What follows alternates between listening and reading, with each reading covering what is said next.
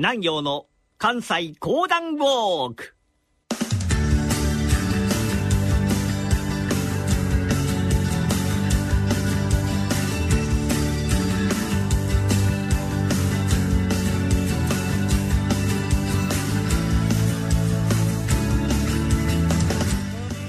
南陽の関西講談ウォーク。この番組はなにわの講談師極道南陽さんにこれまで歩いてきた歴史上の人物や出来事にゆかりの深い関西のさまざまな土地をご紹介いただきます。今回からは徳川家康人生最大のピンチ伊賀越えについてのお話です。それではこの後南陽さんにご登場いただきましょう。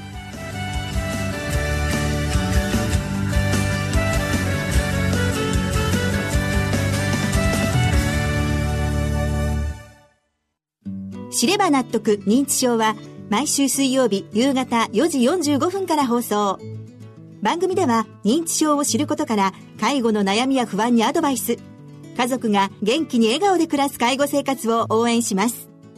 番組放送後もオンデマンド、ポッドキャストでお聞きいただけます。おはようございます。講談師の極道南陽です。えー、最近は講談ウォークでいろいろと歩いております。歴史の事件の現場というものを歩きますと、この場所であの事件が起こったのかと気づくことが多いんです。それにね、痩せるんですよ。えー、私もなんと1ヶ月で10キロほど痩せたわけでございますが、さて、今回からご案内するのは徳川家康伊賀越えでございます。徳川家康公がお亡くなりになられましたのが、1616年と一般的には言われております。本当はね、講談では違うんですけれどもね。まあ、いずれにいたしましても、今年で400年が経つことに相なりました。大阪の陣が終わってからの江戸時代は、戦のない時代。200年以上もの平和な世の中の礎を築いたのが徳川家康なんです。その家康が命からがら逃げ延びたお話が今回からのお話でございます。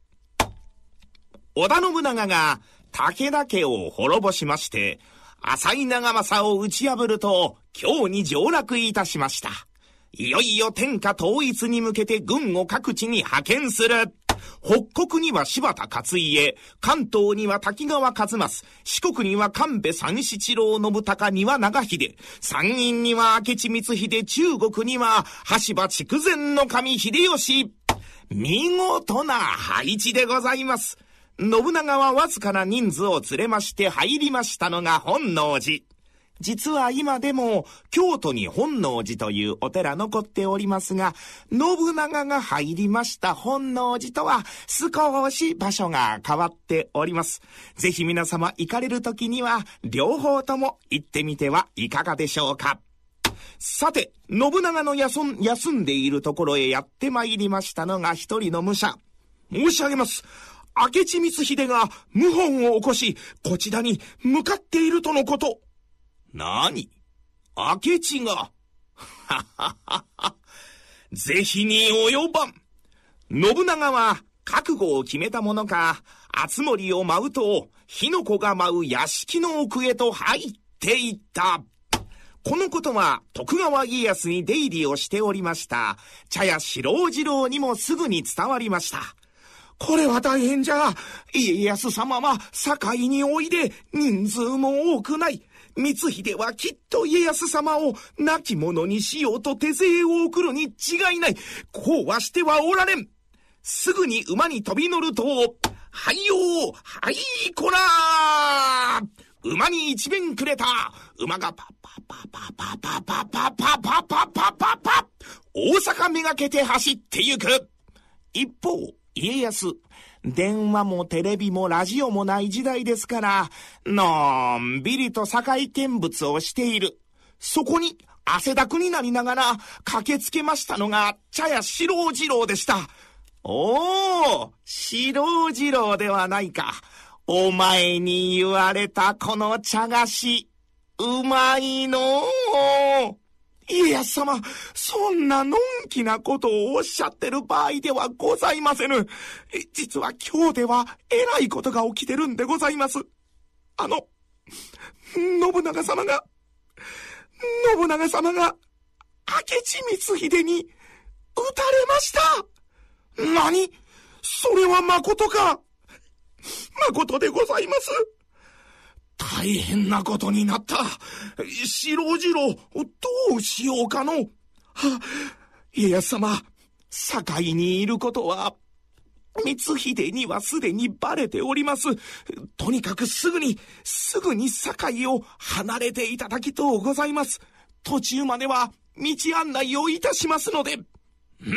あい、わかった。徳川家康一行は、すぐに旅装束に着替えますと、堺を飛び出しました。目指す先は岡崎城。堺からおよそ200キロの距離でございます。まずは北へ北へと上がっていきますが、その都度その都度連絡がある。申し上げます。光秀が家康様の首に多額の懸賞金をかけたようでございます。明智の同勢だけでなく、農民、商人、女、子供に至るまで家康様を探しております。何？それはいかん。街道沿いはもう使えぬ。どうすればよいのじゃ。家康が思案に暮れておりますと、前に進み出ましたのが、服部半蔵。家康様、ここの山を越えていただき、伊賀を抜けますと、そこはもう白子の浜。そこから船に乗れば、三河はすぐそこでございます。伊賀は拙者の生まれ故郷、地のりもございます。道は悪うございますが、追っ手を巻くにもちょうどよかろうと思います。いかがでございましょうか？うーん、なるほどなるほど。半蔵、その方のことを忘れておった。山道、お前のような忍びがいてくれると心強いわい。伊賀越えの穴井寄せ。はあはあ。服部半蔵、すぐに準備を整える。こうして徳川家康、伊賀越えをすることに相なりました。ところがね、どこに行っても敵、また敵。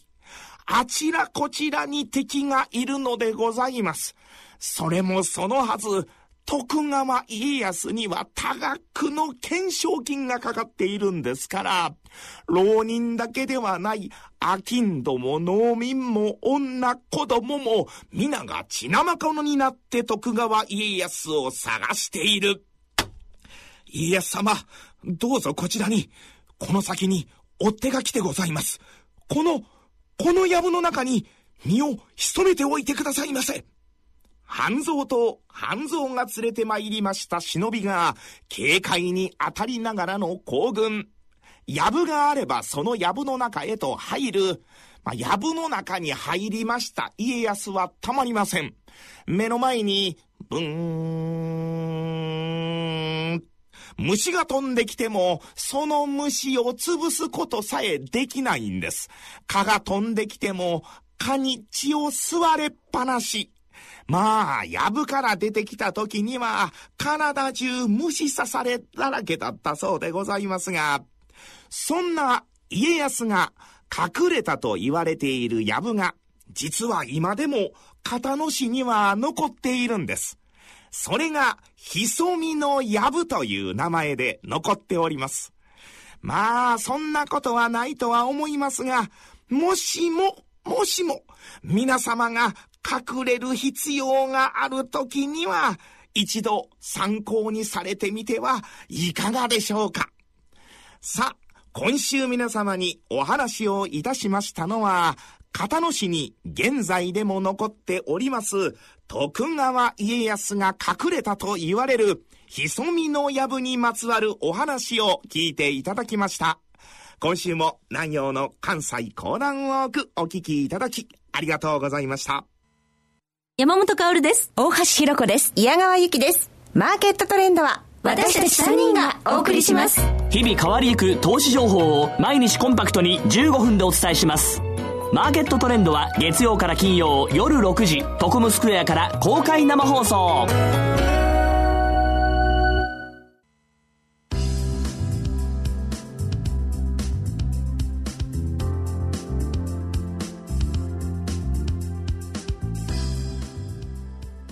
17世紀初めから19世紀後半に至るまで260年以上続いた江戸時代。徳川幕府の礎を築いた徳川家康。その家康が人生最大のピンチに遭遇した場面。それが伊賀越えです。天正10年1582年明智光秀が兵を挙げた本能寺の変で織田信長は自ら命を絶ちます。当時家康は信長の正体で舶来文化輸入の地である堺に滞在中。そこへ信長シスの方がもたらされました。この時家康に同行していた家来はわずか30名余り。しかも旅行者に過ぎなかった家康一行には戦う力がほとんどありませんでした。そこで家康一行は密かに本国三河へ引き返すことになりました。まず一行は人里離れた大きな竹やぶに身を潜めます。それが今回ご紹介した大阪交野市にある家康潜みの藪。現在その場所は片野市立妙見坂小学校の敷地内の竹やぶとして残りその竹やぶの中には「伝家康潜みの藪」と書かれた石碑が立っています。小学校の近くには大阪市立大学理学部附属植物園など緑が多く現在でも身を潜めるのも容易でしょうしまたウォーキングにはぴったりの場所と言えそうです。家康潜みの藪妙見坂小学校は京阪電鉄片野線木佐市駅からは1キロ少々。京阪電鉄河内森駅 JR 片町線学研都市線星田駅からは1キロ半前後のところにあります。京阪電鉄片野市駅または JR 星田駅からは京阪バスに乗って妙見坂7丁目のバス停で下車すると便利です。今回ご紹介した内容は番組ホームページでもご紹介しています。どうぞご覧ください。南陽の関西講談ウォーク。来週も家康の伊賀越えについてお送りします。どうぞお楽しみに。